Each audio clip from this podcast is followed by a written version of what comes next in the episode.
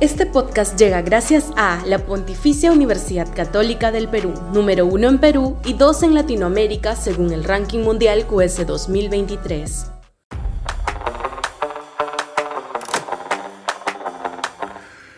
La sorpresa Álvarez. Sudaca, Perú. Buen periodismo. De un tiempo a esta parte viene prodigándose en sus redes sociales el cómico Carlos Álvarez, pero no con apariciones satíricas o humorísticas, sus famosas imitaciones, sino con rollos claramente políticos y hasta ideológicos sobre diversos temas de coyuntura.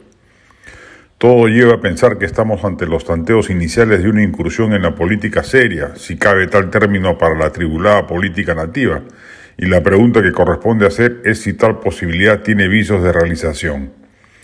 Antecedentes internacionales al menos hay. El más famoso hoy es el de Vladimir Zelensky, presidente de Ucrania, quien se ha puesto al hombro el liderazgo de su país en el conflicto bélico contra Rusia. El mandatario ucraniano era un actor cómico de poca monta. Otro caso reciente es el de Jimmy Morales, un comediante que el 2016 se hizo de la presidencia de Guatemala. Álvarez tiene varias ventajas. Sus speech políticos agarran carne, se centran en la crisis de corrupción y de seguridad ciudadana, leyendo mejor que otros políticos cuál es la demanda real de la ciudadanía. Es ultraconocido, donde acude a rastra público luego de una trayectoria televisiva de más de tres décadas.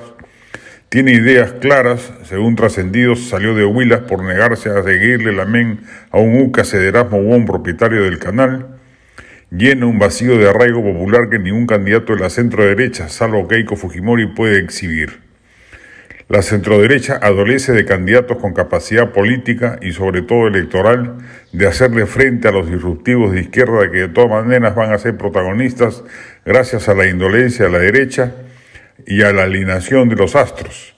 El pacto derechista ejecutivo Congreso ha agarrado carne popular y a la apuesta de todo el sur andino y las zonas rurales del país en favor de un candidato de ese perfil.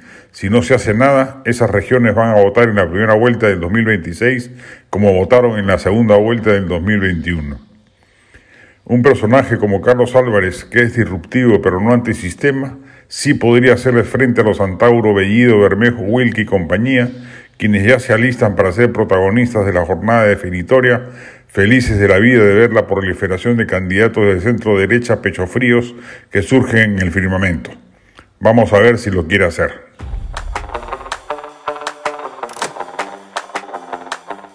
Este podcast llegó gracias a AFE, operador logístico líder en el mercado peruano que brinda servicios de almacenaje, transporte de carga, courier y cómics. Los puedes ubicar en www.afe.pe. Este podcast llega gracias a la Pontificia Universidad Católica del Perú, número uno en Perú y dos en Latinoamérica según el ranking mundial QS 2023.